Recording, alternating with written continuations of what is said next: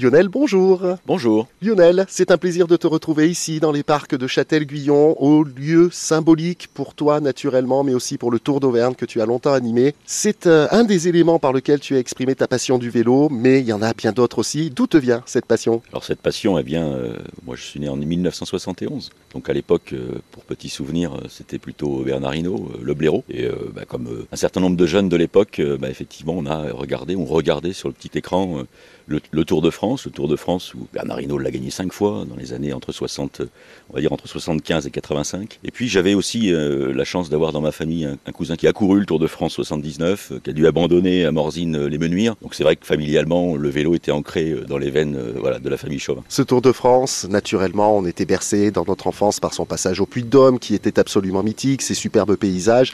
C'est toujours quelque chose qu'on a eu en fil rouge finalement dans, dans notre passion et dans notre pratique cycliste. qu'on le monte à pied par les muletiers ou qu'on le monte euh, aujourd'hui avec le train panoramique, euh, hier en voiture ou en car, euh, quand on est là-haut, on a une vue exceptionnelle et on, se re- remémore toujours euh, ces courses mythiques, que ce soit avec Poulidor, que ce soit avec l'ensemble de ces stars, qui nous faisait euh, toujours briller les yeux des enfants, pas que des enfants, des adultes aussi. Ça faisait 35 ans qu'il était pas remonté. Puis, on va dire sur les vœux de 2022, le président Vauquier avait annoncé dans ses vœux qu'il souhaiterait également voir si on pouvait remonter le Tour de France en haut du Puy-de-Dôme, c'est un véritable plaisir. Et puis toujours avec un un petit esprit vélo, un petit esprit dynamique, un petit esprit passion également, mais quand je dis passion, par notre jeunesse, euh, Châtel-Guyon, on a eu plus de 35 courses en moins de 10 ans, euh, avec Émile Labbaye, que je salue, notre président du team cycliste, qui sans lui, je crois que là aussi, la passion de nos jeunes, mais ma passion aussi pour le vélo, serait peut-être un petit peu éteinte. Et donc c'était aussi une véritable dynamique avec Frédéric Bonichon quand on a été élu. J'étais adjoint au sport et effectivement, c'était donné un axe, c'était euh,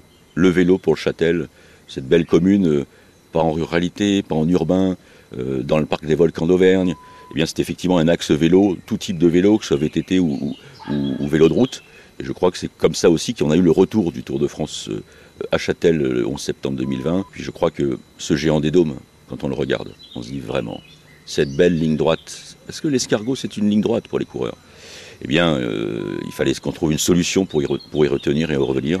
Et puis on a mis un cahier des charges en place. Et ce cahier des charges va nous permettre de faire briller les yeux des enfants, des adultes, des passionnés le 9 juillet. Et tout cela, on aura le plaisir d'en parler demain, plus précisément, tout le côté festif, tout le travail également qui a été mené par tes équipes. Merci Lionel.